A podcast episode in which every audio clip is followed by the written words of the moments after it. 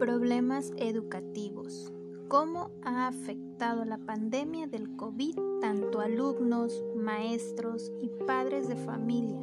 El COVID ha ido cambiando instantáneamente la forma en que se imparte la educación, ya que la escuela y el hogar ahora se convierten en el mismo lugar donde se dan clases.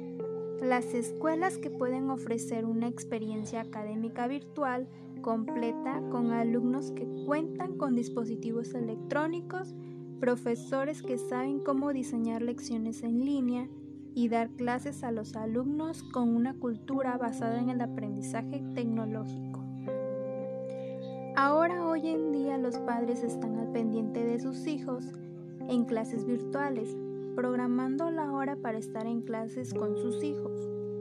La adaptación a la educación a distancia ha sido un reto para todos, en cómo socializar con tus compañeros en actividades, trabajos, foros, participaciones, mediante reuniones en plataformas, ya que se desarrollan habilidades y fomentar el pensamiento crítico o la creatividad del, del favoreciendo el aprendizaje y motivando al estudiante.